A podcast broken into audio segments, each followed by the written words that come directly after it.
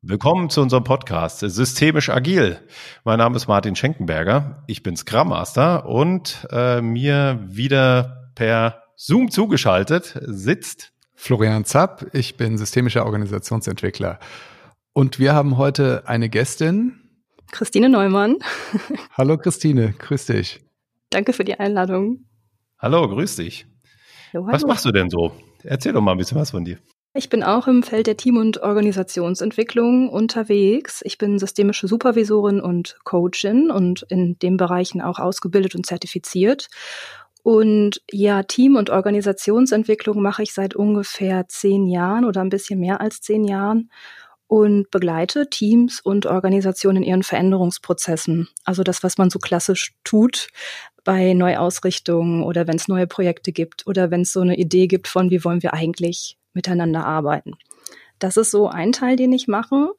Und der andere Teil ähm, besteht darin, auch Fortbildungen durchzuführen für Coaches, Berater und Beraterinnen, die ja entweder sich auf dem Weg machen im Feld der Team- und Organisationsentwicklung oder schon dabei sind und ja neue Methoden kennenlernen wollen oder einfach ja neue Praktiken kennenlernen wollen für ihre eigene Praxis. Genau, das sind so die beiden Dinge, die ich so miteinander vermische, die ich so tue. Genau. Super, vielen Dank und äh, wir verlinken natürlich dich und deine Profile gerne in den Show Notes. Äh, jetzt hast du aber einen besonderen Schwerpunkt. Der findet sich auch in sowohl bei deinem Podcast als auch bei deinen Profilnamen bei Instagram oder so, nämlich das Thema Vision. Ja, so ist es genau. Das findet sich schon so in dem Namen wieder, ähm, also auch von meinem Institut, Vision Session heißt der, oder ja in meinem eigenen Podcast und so weiter. Also es geht viel um Vision, genau. Und das ist ja auch das, worüber wir uns heute gerne unterhalten wollen. Wie kam denn dieser Schwerpunkt? Warum Vision? Oh, das ist eine gute Frage. Ich würde sagen, das hat schon was damit zu tun mit äh, der Haltung. Also ich würde sagen, ich bin schon sehr stark in dieser ganzen ähm, in diesem systemischen Thema mit drin und habe immer wieder bemerkt, wenn ich jetzt in Teams hineinkomme und ich habe schon eine vorgefertigte Struktur zum Beispiel, dann kann es sein, dass es nicht gut passt oder dass es da irgendwie manchmal so Passungsschwierigkeiten gibt zwischen den Ideen und Strukturen, die ich vielleicht mitbringe und den Ideen, die das Team selber für sich hat.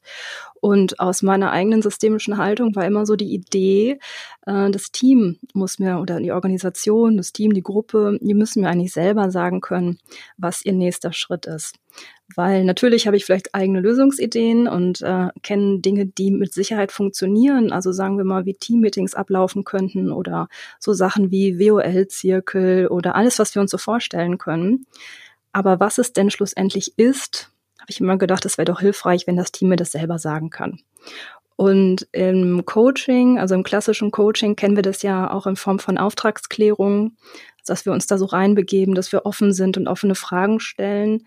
Und für mich hat die Visionsarbeit eigentlich genau ja das geschaffen, also mit der Hilfe von positiven Bildern.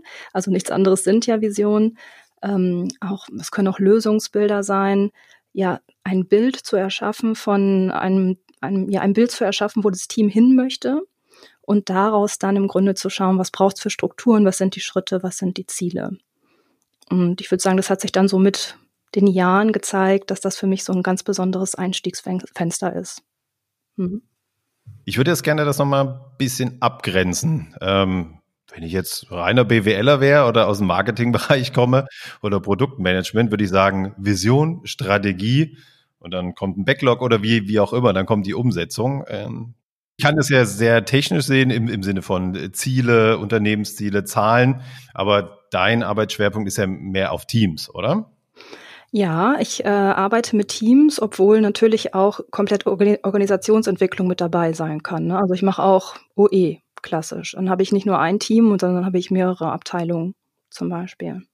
Mhm. Ah, okay, gut. Da kam das kleine Missverständnis, war ich der. Ich wollte es einfach nur abgrenzen. Ja. Mhm. Abgrenzung ist ja vielleicht wirklich ein gutes Stichwort. Also es gibt ja wenig, ähm, was, was uneindeutiger ist als das Thema allein Mission, Vision, Strategie, Purpose. Also das ist so vielfältig auslegbar oder auch die einen sprechen von Vision, die andere von Mission. Also was ähm, ist denn Vision für dich? Bei der Vision ähm, geht es mir vor allem um ein sehr positives Zukunftsbild. Also ich spreche auch gerne von der positivsten Zukunft, die sich die Menschen dann vor Ort vorstellen können. Und da sind wir nämlich auch schon in der Unterscheidung zu Zielen oder Strategie. Also wenn wir auf Ziele schauen oder Strategie, kennen wir alle, die sollen ja smart sein, ne? Die sollen spezifisch sein und messbar und terminierbar und realistisch. Und das ist die Vision alles nicht. Also wir erschaffen ein Bild, was weder messbar noch terminierbar noch realistisch sein muss. Also wirklich eine Utopie kann es sein. Es kommt auch darauf an, wie weit die Menschen da auch mitgehen wollen. Also, dass sie sich hineindenken können. Ne? Ähm, das, die einzige Gemeinsamkeit, die es gibt, ist, dass beides attraktiv ist. Also das A. Mhm. Ziele sind attraktiv, Visionen natürlich auch, weil sie ja so positiv daherkommen und dann auch durch dieses Bild auch nochmal ähm, ja so stark emotionalisieren. Wenn wir in, äh, wenn wir an Visionen arbeiten, dann sind wir mit der Emotion dabei. Und das ist ein ganz wichtiger Punkt, den wir häufig brauchen für Veränderungsprozesse. Wenn wir mal so in die Organisationsforschung schauen, das finde ich immer sehr interessant, da wird auch davon gesprochen, dass Veränderungen selbst ein Risikofaktor für Organisationen sind. Das dürfen wir nicht vergessen. Und wir kennen es auch, wenn wir in Teams unterwegs sind, dann entstehen Ängste. Also da kann eine Angst entstehen, wie vielleicht verliere ich ähm, meine Stelle oder vielleicht komme ich nicht mit, habe ich die richtigen Kompetenzen, was passiert hier eigentlich, vielleicht geht mir das zu schnell, reichen die Ressourcen aus und so weiter und so weiter. Und wir brauchen eigentlich einen Gegenpol dazu, damit ähm, die Menschen vor Ort durch diese ähm, Herausforderungen auch durchgehen können. Und dazu verhilft uns ein sehr, sehr positives Bild, was uns anzieht und äh, was auch ja emotional positiv aufgeladen ist. Und das ist der Unterschied zu einer Strategie oder zu einem Ziel. Also wenn ich mir irgendwie vorstelle, ich habe jetzt hier, weiß ich nicht, eine neue Woche und ich habe mir zum Ziel gesetzt, das und das zu schaffen, dann kann das mal ähm, positiv konnotiert sein, muss aber nicht immer. Ich denke dann vielleicht auch manchmal, oh ja, muss jetzt tun, gehört dazu. Die Vision ist immer ganz, ganz positiv und so stark emotional auch aufgeladen. Das ist für mich so ein großer Unterschied zwischen diesen beiden Faktoren, sage ich jetzt mal. Ist für dich nochmal ein Unterschied oder sind das ganz ähnliche Begrifflichkeiten zwischen Purpose und Vision? Ja, das unterscheide ich auch, oder das finden wir ja auch so in Literatur, dass es ein Unterschied ist. Ähm, die Vision fragt häufig danach, wo wir in fünf Jahren sein wollen, also maximal, sodass wir mhm. das noch denken können. Das heißt, wir machen einen Zukunftssprung und die Vision kann sich darin auch nochmal verändern. Aber Purpose als Sinn, Zweck, sage ich jetzt mal, der bleibt sehr viel länger noch bestehen. Mhm. Das ist aber jetzt, ähm, man könnte jetzt sagen, okay, dann lass mal lieber beim Purpose anfangen oder bei der Vision, das sehe ich zirkulär. Man kann da oder da anfangen. Es bedingt sich gegenseitig und es kann hilfreich sein, an beiden Dingen zu arbeiten. Okay, das heißt, wenn man in dieser klassischen äh, Abschichtung wäre, dann wäre Purpose und Mission vielleicht was Vergleichbares? Und ja. also sozusagen so ein überdauerndes Ziel oder so, so, ein, so ein Leitstern, an dem man sein Handeln ausrichtet. Und darunter kommt dann bei dir, oder also kenne ich auch so die Vision, nicht smart ist, aber schon in, in so ein Zeitrahmen, du hast jetzt fünf, ich, manchmal sagt man, glaube ich, auch zehn Jahre, aber so irgendwie was in diesem Bereich ist, wo schon irgendwie so ein, so ein Zielzustand beschrieben ist. Genau. Also wir können uns zum Beispiel mal anschauen, äh, ich nutze das Beispiel sehr gerne von äh, Jimmy Wales, dem Mitbegründer von Wikipedia. Der hatte nämlich so eine schöne Vision, in dem er sagte, was wäre, wenn das ganze Wissen der Menschheit jedem frei zugänglich gemacht würde? So, das ist die Vision. Wir sind noch nicht dabei, wie setzt er das um? Also mhm. was ist die Strategie, was ist denn das Format? Also, dass Wikipedia jetzt im Internet ist und dass es halt irgendwie keine analoge Bibliothek geworden ist oder so, ne? Ähm, das heißt, es war noch nicht klar, was die Strategie dahinter ist und wie das aufgesetzt wird. Und wenn wir jetzt nach dem Purpose fragen würden, dann würden wir auch nochmal da reinschauen und fragen, was ist der Sinn und Zweck oder wofür ist das in der Welt? Oder könnte man dann Teilhabe oder irgendwie sowas sagen? Ja, verstanden. Mhm. So. Und äh, das macht nochmal diese Unterscheidung von dem Bild zu diesem Sinnempfinden, zu der Strategie und dem Ziel aus. Mhm. Ah ja, sehr spannend. Also finde äh, finde ich gut, weil man da manchmal so in der im Eifer des Gefechts um sich wirft mit den Begriffen, das dann nochmal so abzugrenzen. Ich ich würde gerne noch einen Punkt aufnehmen. Äh, du hast ja schon angesprochen das Thema Risikofaktor Veränderungsprozesse. Das ist ja lustigerweise auch unsere Gemeinheit, du, äh, unsere, unsere Gemeinsamkeit.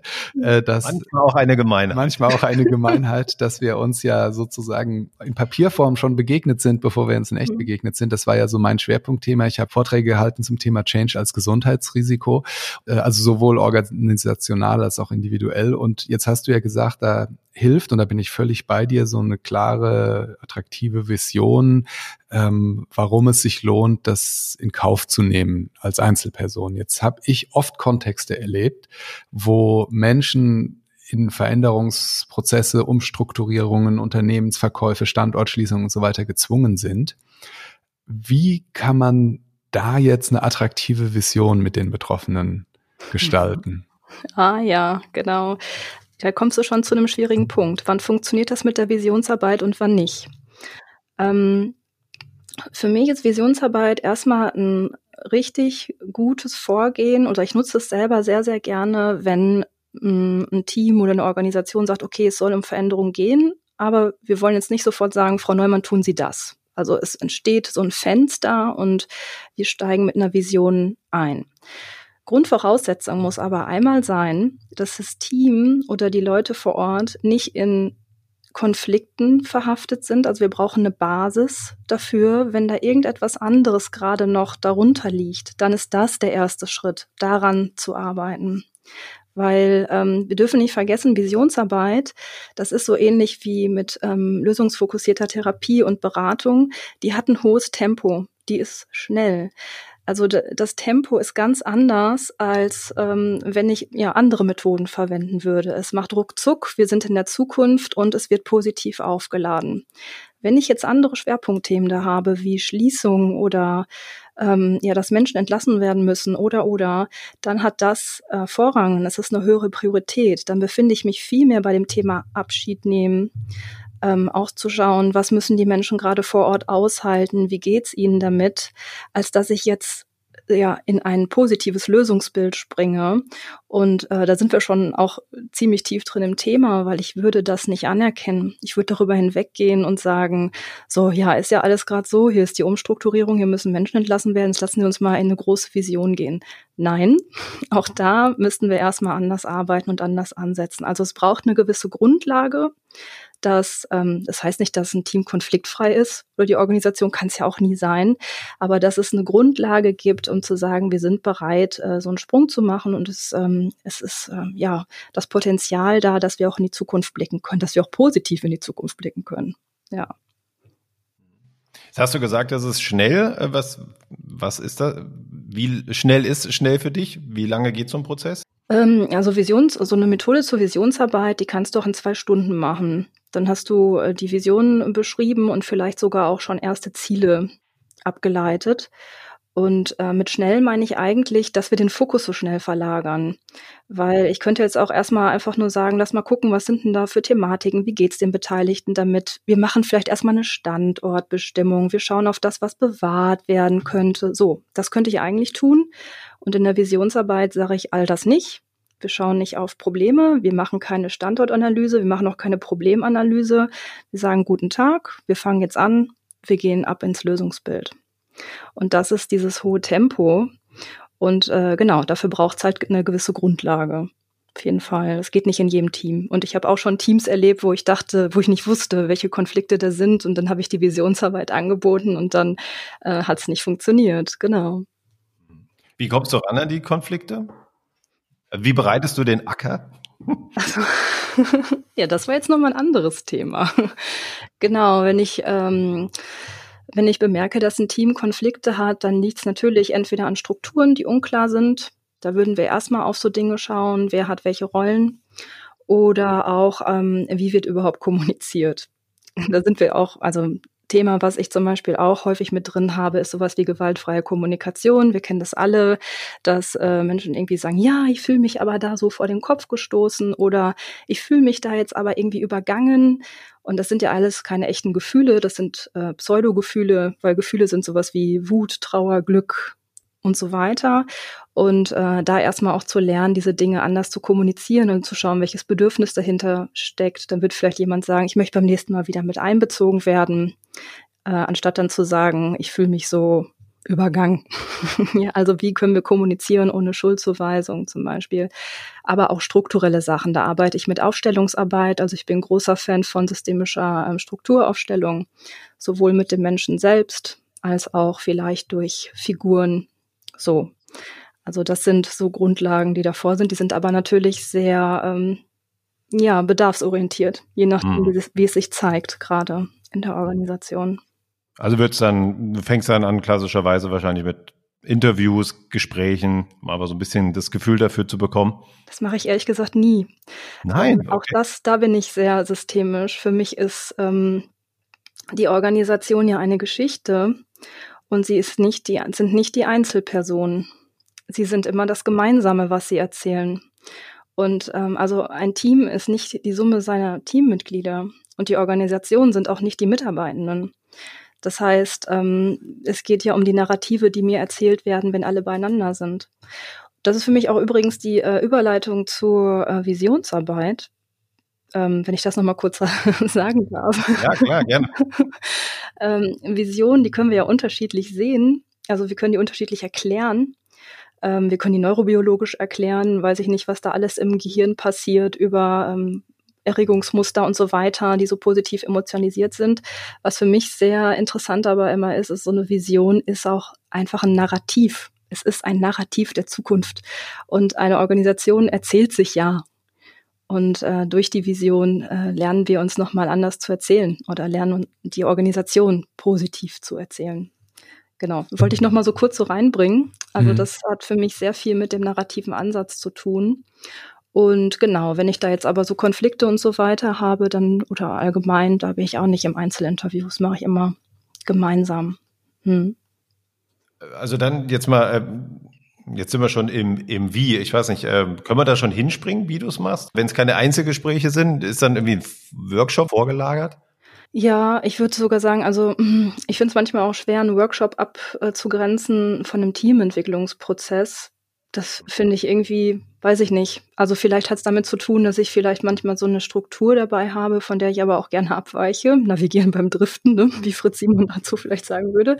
Und ähm, ja, das bedeutet, sagen wir mal, ich hm, habe den Auftrag, äh, wir wollen schauen, wie wir in Zukunft miteinander weiterarbeiten wollen oder unsere Zusammenarbeit. Wir wollen ein Verständnis für entwickeln oder wir brauchen eine Neuausrichtung. So.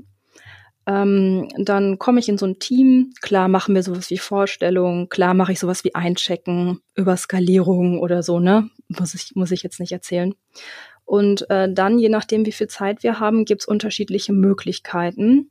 Eine Möglichkeit, die ich ähm, sehr, sehr gerne nutze, ist zum Beispiel der Zukunftssprung. Das ist eine Methode, die wir auch aus der Supervision kennen. Science-Fiction-Methode heißt die da, ähm, in dem die Teilnehmenden die Möglichkeit haben, sich selbst ein Skript zu schreiben mit der Idee, dass sie fünf Jahre weiter sind. Mm, das ist das Maximale. Also häufig sage ich, wir können jetzt drei bis fünf Jahre springen. Wie weit wollen Sie denn springen? Und dann halten wir uns an die Person, die die geringste Springweite hat, Sprungweite hat. So, weil die muss ja auch irgendwie mitgenommen werden. Und ähm, dann gibt's die Möglichkeit, sich selbst ein Skript zu schreiben. Auch sehr persönlich, aber mit der Organisation. Sagen wir mal, es sind jetzt fünf Jahre, dann hat jeder oder jede die Möglichkeit aufzuschreiben, wie ist das jetzt in fünf Jahren? Was mache ich hier beruflich oder was mache ich allgemein beruflich? Was mache ich privat? alles Mögliche wird aufgeschrieben. Und das ist häufig ein Prozess, der sehr, sehr einfach funktioniert. Irgendwie fühlen sich Menschen da auch super zu eingeladen, das aufzuschreiben. Es macht ja auch Spaß. Und ich sage zu Beginn auch, dass das nicht äh, alles genutzt wird, was da steht. Also es ist auch eine Aufgabe für die Teilnehmenden selbst, was man auch mitnehmen kann nach Hause, um nochmal zu sagen, guck mal hier oder für einen selbst. Ähm, da, so stelle ich mir die Zukunft vor. Und wenn alle fertig sind, hm, so muss man vielleicht auch noch sagen, ich mache das ohne Zeitangabe, wenn alle, irgendwann sind alle fertig. Und dann wechseln wir einen Raum. Mm, das ist vielleicht auch nochmal ein wichtiger Punkt. Also wenn man das macht, sollte man vorher vielleicht schon mal anfragen, ob es einen zweiten Raum gibt. Weil der zweite Raum markiert die Zukunft.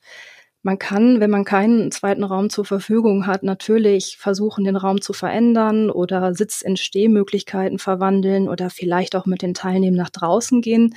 Aus meiner Erfahrung ist der zweite Raum eigentlich das, was am meisten so Bäm macht, sage ich jetzt einfach mal. Also es hat die größte Wirkung. Und ja, wir gehen in den Raum mit der Idee, dass dort die Zukunft ist. Und ich moderiere dann wieder neu an und sagt dann so, ja, wir haben uns das letzte Mal in dieser Konstellation vor fünf Jahren gesehen. Ich weiß noch damals, also dann beginnt so, beginnt so was Hypnosystemisches.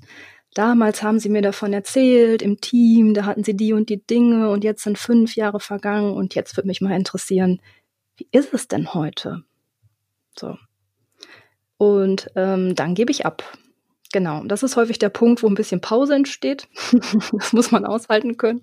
Manchmal sind Menschen auch ähm, natürlich erstmal verwirrt, weil es vielleicht so anders ist. Also ich arbeite auch viel in Behörden und da kann man sich auch vorstellen, dass es sehr, sehr ähm, ungewöhnlich ist. Muss man aufpassen, dass es noch angemessen ungewöhnlich ist.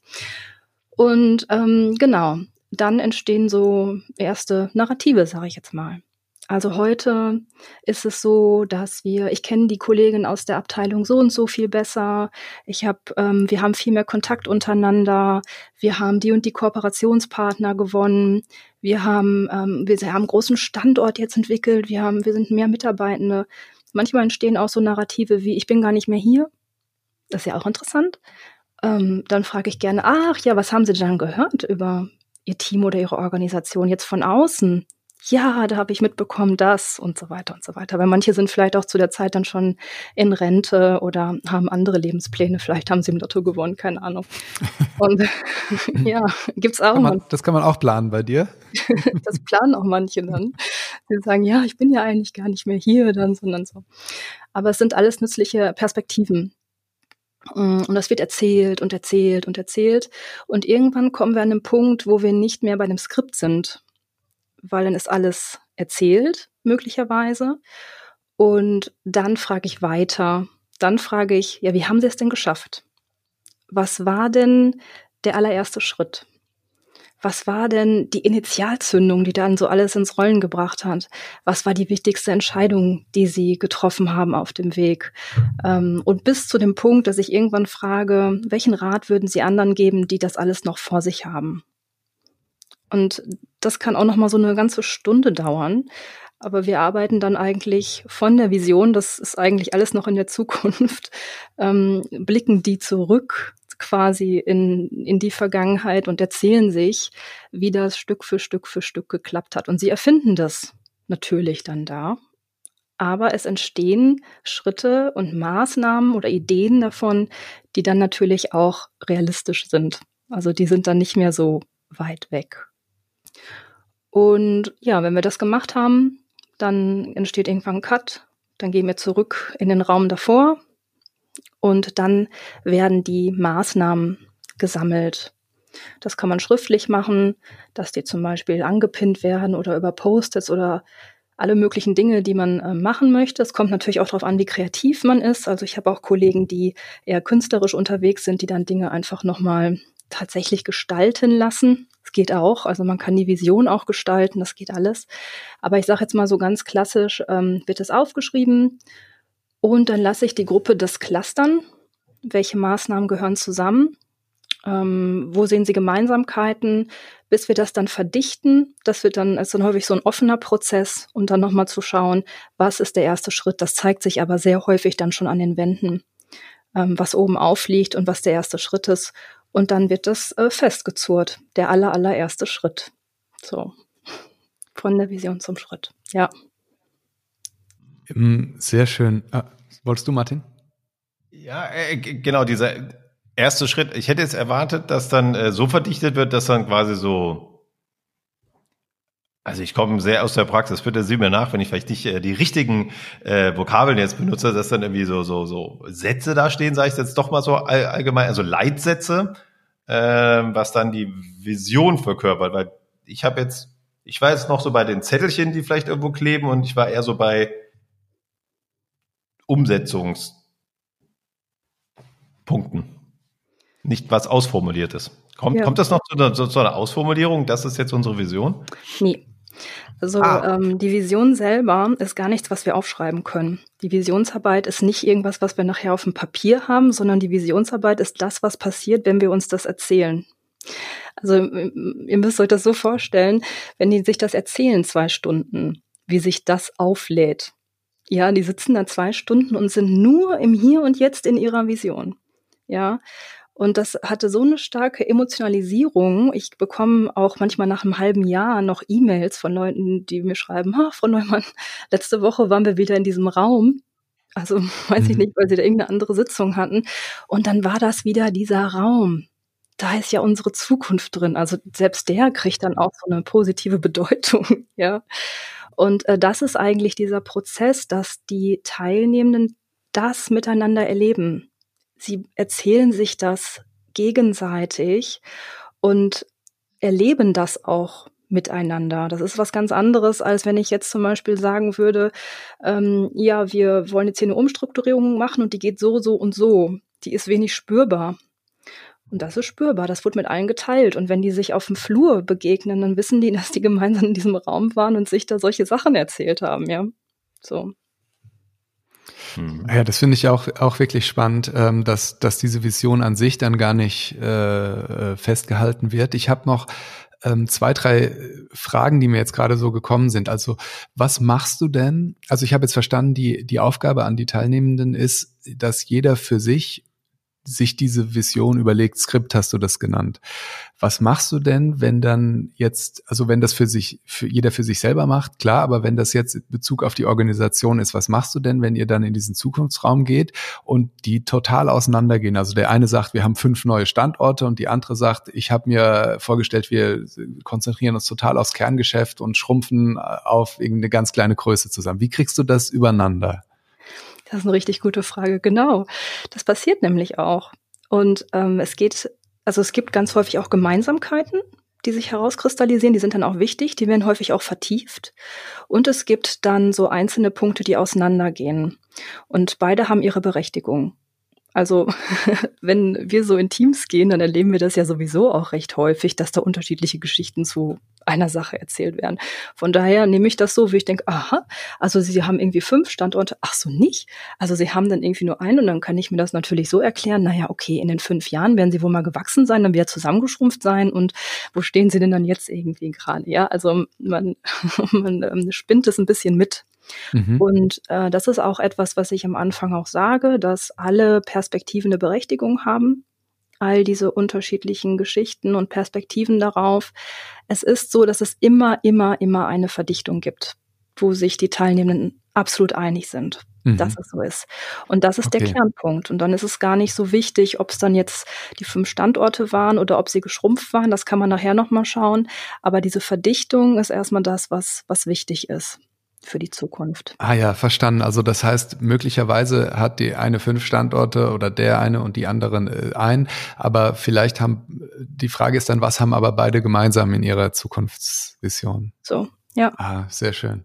Mhm. Und dann der zweite Punkt, also was mir total einleuchtet, das, das, das kann man nicht, nicht so festhalten, wie das da erlebt und erarbeitet wurde.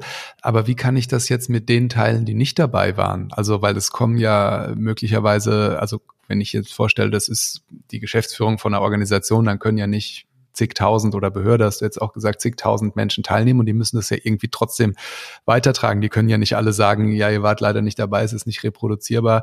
Schade für euch. Ja, genau. Und da sind wir eigentlich auch schon bei einem Punkt, wie viele Menschen ähm, sind eigentlich auch, oder mit wie vielen Menschen können wir auch eigentlich sowas wie Organisationsentwicklung machen, mhm. wenn es auch um Kultur geht. Ab 100 wird es eh immer schwierig.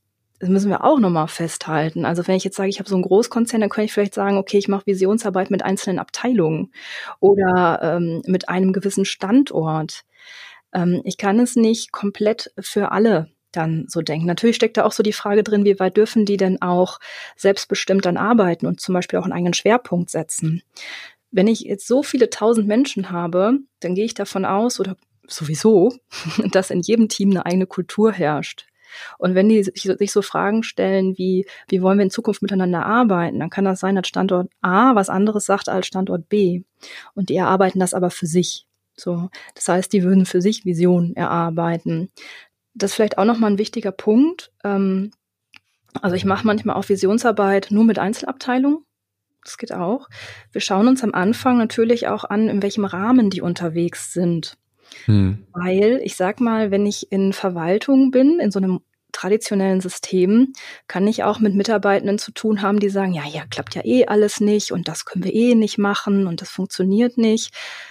Ähm, da muss man erstmal gut drauf schauen, sind, also was, was können wir verändern was nicht? Was ist unser Rahmen?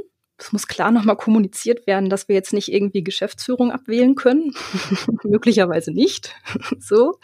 Und da steckt natürlich auch so die Frage drin, bin ich hier gerade für mich richtig in der Organisation? Hm. Das kann ich nicht in aller Tiefe an der Stelle schon erarbeiten, aber ich sag das.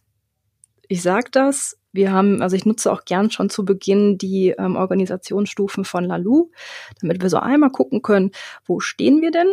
Also was ist es möglicherweise, was geht und was geht nicht? Und äh, dann muss entweder der Mitarbeiter, die Mitarbeiterin sich selber fragen, ja, hm, passe ich hier eigentlich zu? Hm, oder beschwere ich mich jetzt vielleicht die ganze Zeit über Dinge, die ich nicht verändern kann? Aber es gibt immer einen Rahmen. Und ich sag mal, wenn ich jetzt Abteilungsleitung, Teamleitung oder irgendeinen anderen Leiter oder Leiterin darin habe, die jetzt aber sagt, ja, wir machen das jetzt und äh, wir erarbeiten diese Dinge, dann habe ich schon mal einen richtig guten Rahmen. die ist ja auch mit dabei, häufig Leitung ist mit dabei. Und ja, dann kann man das in diesem Kontext erarbeiten. Ich kenne es aber auch mit verschiedenen Abteilungen, das habe ich auch schon äh, häufiger gemacht, dass ähm, dann der Zukunftssprung quasi in Einzelworkshops erarbeitet wurde. Das also auch abteilungsübergreifend. Und wir dann wieder zusammengekommen sind, wirklich in so einer so also richtig riesengroß, mit Mikro und so weiter und wir dann Fishbowls gemacht haben. Mhm. Also die Teilnehmenden dann nochmal aus den Workshops ihre Vision erzählt haben in der Mitte und dann hat sich das auch nochmal so aufgeladen. Also das nochmal so, wenn man größere Systeme nutzt mhm. als zum Beispiel nur ein Team. Mhm. Okay, und die kommen dann am Ende ähm, mit ähm, einem, also mit mit ein, mit mit einem Art Maßnahmenplan oder mit was kommt, was ist das, das Endprodukt, was die am Ende in der Hand halten nach so einem Visionsprozess? Ja, das finde ich auch gut, weil häufig könnten wir denken, ach nee, das ist jetzt so der erste Schritt. Ja, also manchmal sind so Sachen wie, äh, wir machen jetzt Teamsetzungen ohne Teamleiter einmal die Woche und erarbeiten da eigene Dinge. Oder wir haben nochmal andere Teamstrukturen, die wir jetzt ausprobieren. Oder wir hospitieren in anderen Abteilungen. Oder äh, wir erstellen ein Konzept, also manchmal bin ich auch in Schule unterwegs zu Digitalisierung so und so. Und es gibt irgendwo einen Anpack. Und das ist so manchmal ein Fenster, hm, wo ich dann sagen würde, okay, das haben die jetzt für sich erarbeitet. Manchmal wird es da wichtig, dass man nochmal die eigene Expertise, die man möglicherweise hat oder nicht hat, oder eine Idee vielleicht nochmal mit reingibt. Also ich meine, ähm, manchmal sind Teams so, dass sie sagen, ja, das wäre doch cool, wenn wir uns irgendwie so treffen würden und jeder könnte nochmal selber gucken, was er gerade lernen möchte und wir können es dann zusammenschließen aus unterschiedlichen Abteilungen, wo ich dann irgendwie denke, WOL könnte vielleicht hilfreich sein gerade und dann kann man es nochmal ansprechen und äh, als, als Idee mit reingeben. Oder wenn es so Sachen sind wie, ja, wir brauchen eine andere Kultur der Wertschätzung, manchmal sind es auch so weiche Themen, ähm, dass man solche Sachen anbietet wie eine Hospitation an einer anderen Organisation, wo ich schon mal war, so dass man, dass sie da auch mal hinfahren können und schauen können, wie es da gemacht wird also wie es gelebt wird, um sich auch nochmal andere Ideen zu holen. Weil es ist nicht so, man hat es dann festgezurrt und jetzt ist es, jetzt geht's ja ans Erproben. Und das können Strukturen sein, aber manchmal sind es auch Haltung. In der Regel sind es aber Strukturen. Also bei mir sind es in der Regel Strukturen. Ja. Und eigentlich sind wir dann schon im Auftrag wieder. Deswegen sage ich, Visionsarbeit ist auch ein wirklich gutes, ähm, eine gute Methode, um Auftrag zu klären. Weil wenn dieses Team jetzt sagt, wir machen sowas wie WOL oder wir wollen unsere Teamstrukturen verändern, dann können wir das ja in unserer Rolle weiterhin gut begleiten. Und dann kommen wir regelmäßig und schauen, wo stehen die oder vielleicht braucht es ja auch sowas wie, weiß ich nicht, Scrum haben wir hier auch. Martin ist da ja auch ähm, Experte mit drin. Vielleicht ist es dann sowas und dann kann man es ausprobieren und weiter begleiten. Mhm. Ja, spannend. WOL wäre in dem Fall Working Out Loud, ne? Ja, so, richtig. Quasi so eine Selbst, äh, Selbst, ähm, ja, Kontrolle klingt immer so hart, aber wo das Team halt sich selbst äh, ertüchtigt, äh, die Themen weiterzutreiben, wo du immer deine Geschichte erzählst, das nehme ich mir vor und du spiegelst mit äh, das mit anderen. Genau. Nur falls genau. es jemand nicht weiß. Ja. genau. Ja, spannend. Nochmal zurückgehend auf meine Frage, die ich ganz am Anfang gestellt habe. Also ich fand das total spannend äh, über das Erleben äh, der Vision. Also das habe ich selber noch nie erleben dürfen, leider. Ähm, Finde das ganz spannend. Ähm, ich ich habe viel in Konzernen gearbeitet und äh, genau deswegen habe ich die Frage gestellt, weil da hieß es irgendwann, so, wir hängen jetzt mal ein Plakat hier auf. Äh, fünf Punkte, das ist unsere neue Vision.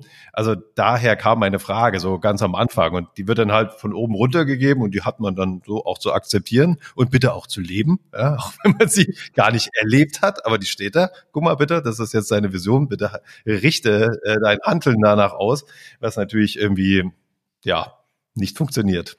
Ja, genau. Also es ist schon auch so was ähm, hypnosystemisches, ne? man spürt das dann, also wenn man sich das eine Stunde oder länger erzählt, das wird so sehr spürbar. Es hat auch so eine leichte Euphorie, ne? Also da sind, und lustig ist es auch. Also was da manchmal erzählt wird, dann lachen alle, ja. So, ja, und wir haben übrigens auch jetzt Liegestühle hier bei uns vor der Tür, damit wir, also da kommen natürlich auch Dinge, die am Ende nicht mehr relevant sind, aber die einfach ähm, nochmal zeigen, was denn da eigentlich für Bedürfnisse auch wären. Ne? Wäre ja auch schön, wenn wir Arbeit so denken könnten man könnte diese Dinge ernst nehmen. Natürlich ist es in Organisationen eher so, ach, was der jetzt gesagt hat, da an dieser Stelle. Und äh, ja, aber es erzeugt äh, ein sehr positives Gefühl, genau. Und es hat für mich auch was mit neuer Arbeit zu tun, also mit dieser Idee von New Work, dass ich nicht in die Teams und Organisationen komme und ähm, eine Struktur habe, wo sich alle wieder dran anpassen müssen, sondern mit der Idee, dass die Strukturen von den Menschen her erdacht werden. Das ist natürlich eine Haltungsfrage und bedeutet auch, dass ich zwischendurch als äh, Coachin, Trainerin, Teamentwicklerin auch mutig sein muss, dann zu sagen, nee, also ich komme jetzt nicht mit äh, den vorgefertigten Sachen, sondern ich äh, warte auf das, was mir die Menschen erzählen, was da ihre Struktur jetzt wäre. So. Mhm. Genau, ich hätte mal so eine Frage, gerade wenn du bei Behörden bist, ähm, kein Behörden-Bashing hier, weil das ist halt einfach eine sehr durchprozessierte Arbeit. Da gibt es Prozesse von, A nach B. Ähm, ist vielleicht was anderes als ein kreatives Arbeiten. Ähm, hast du da mal irgendwo und hast so einen Prozess geleitet und es hat überhaupt nicht funktioniert? Wo du mit großen Augen angeschaut wurdest und was, was, was möchtet ihr jetzt von uns? ich glaube tatsächlich, dass ich, obwohl ich so viel in diesem Kontext unterwegs bin, sowieso immer ungewöhnlich äh, für die Leute dann so bin. Ähm, ich äh, würde aber sagen, ich habe das äh, in diesem Kontext noch nicht so erlebt, dass es nicht funktioniert, sondern eher so, dass es ähm, so, ein, so eine Langsamkeit hat. Also ich muss mich auch gut zurücklehnen können und ähm, wenn dann nichts kommt und ich sage jetzt so, ja, jetzt ähm, begrüße ich sie ganz herzlich und alle schauen mich an und denken, jetzt ist sie verrückt geworden. Was haben wir uns hier denn reingeholt? so. Und jetzt machen wir irgendwie sowas wie ein Rollenspiel oder was soll das sein?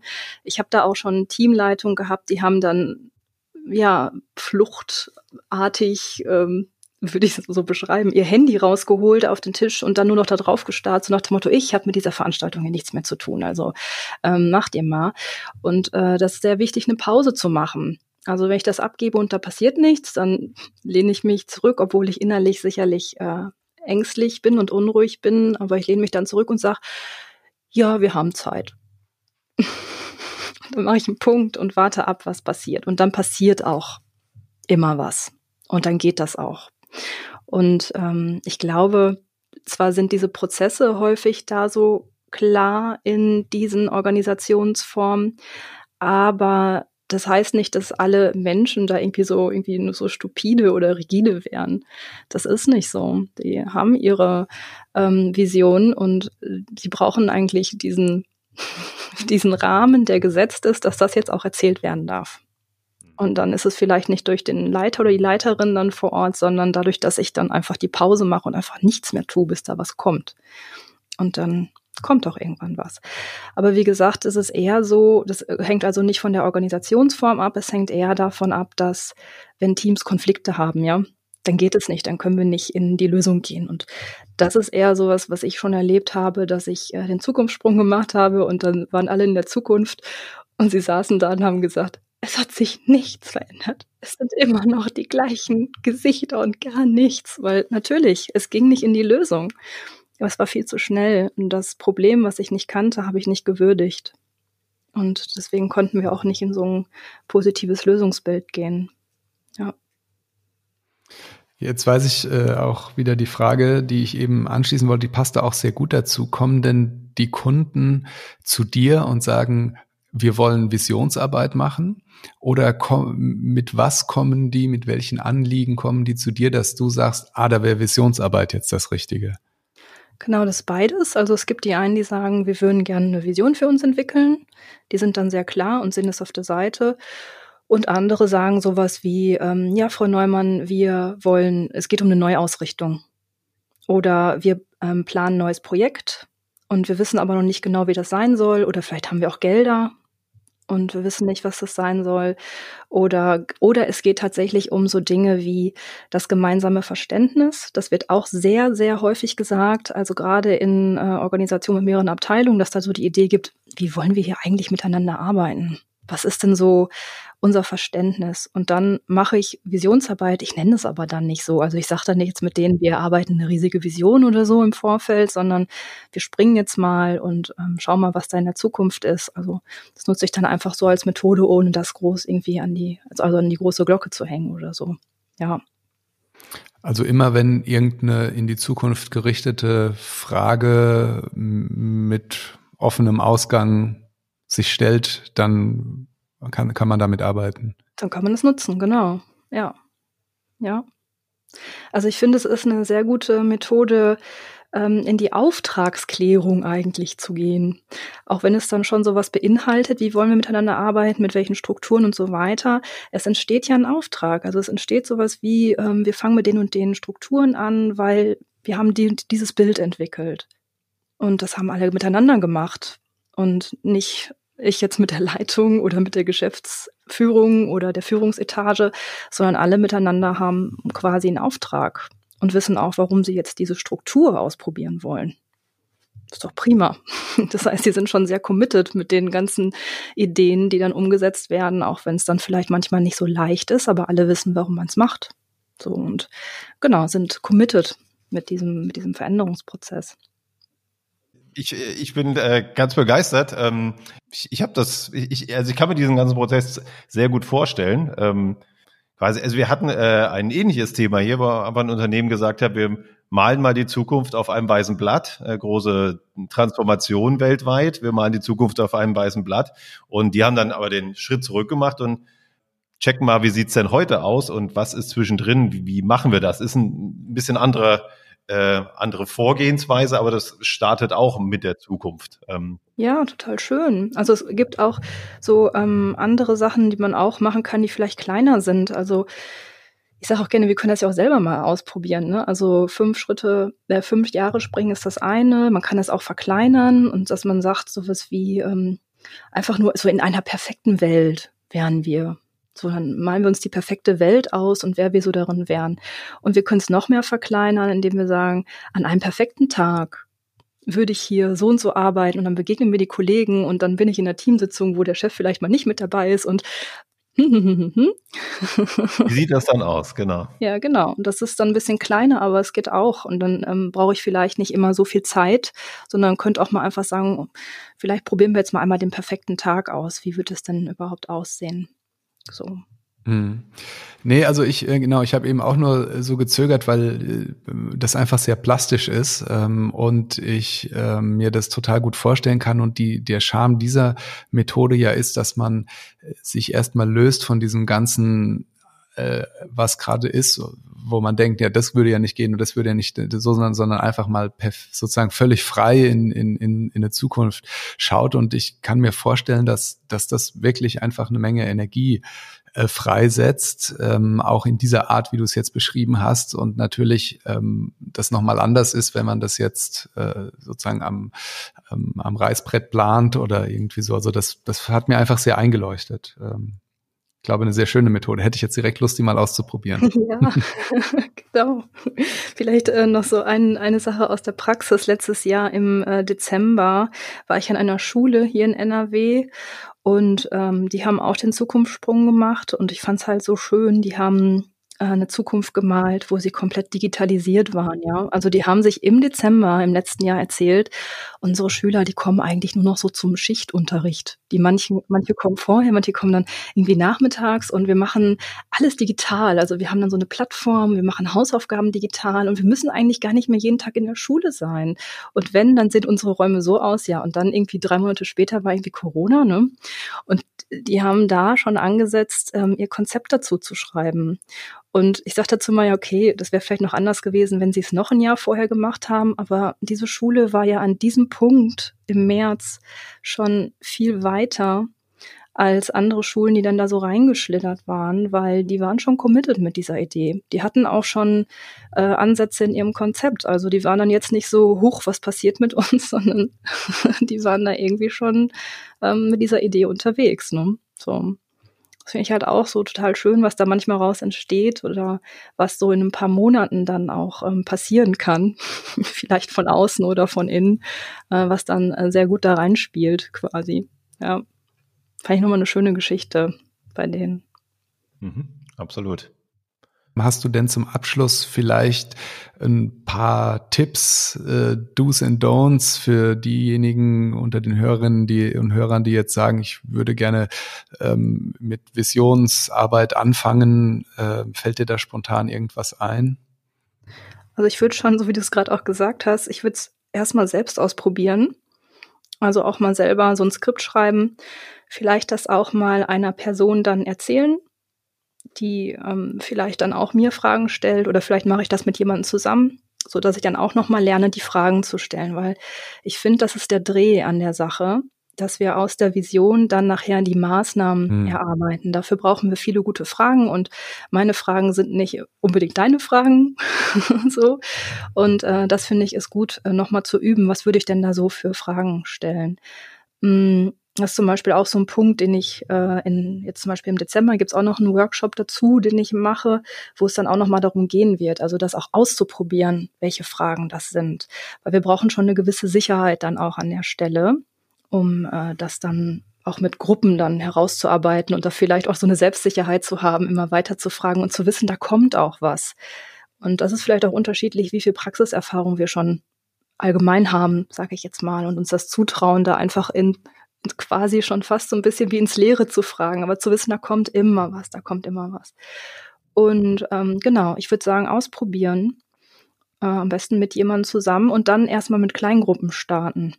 Also man kann das machen mit einem Team von vier oder fünf, wenn es so kleine sind oder kleinen Gruppen.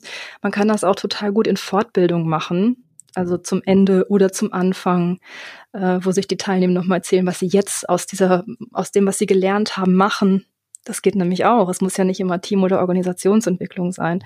Und äh, genau, sich dann zu erproben und mit kleinen Schritten anfangen und dann größer werden. Vielleicht auch im Einzelcoaching. Das geht ja auch. Mhm. Wir können Zukunftssprung auch im Einzelcoaching machen und da erstmal erproben. Mhm. Ja. Prima. Super. Und zum Zukunftssprung hast du auch, glaube ich, eine eigene Podcast-Folge. Das ist richtig, genau. Ich glaube, das ist, ja, genau. Ich glaube, das ist sogar die zweite schon gewesen. Die heißt auch einfach nur Zukunftssprung. Ja, da erkläre ich das auch nochmal. Ja. Die verlinken wir auch gerne. Genau. Vielen Dank. Mhm. Äh, dein Podcast heißt auch so? Äh, war Zukunftssprung eine Folge oder war das eine eigene Serie? Der, äh, das ist eine Folge. Mein Podcast heißt Die Vision führt uns an.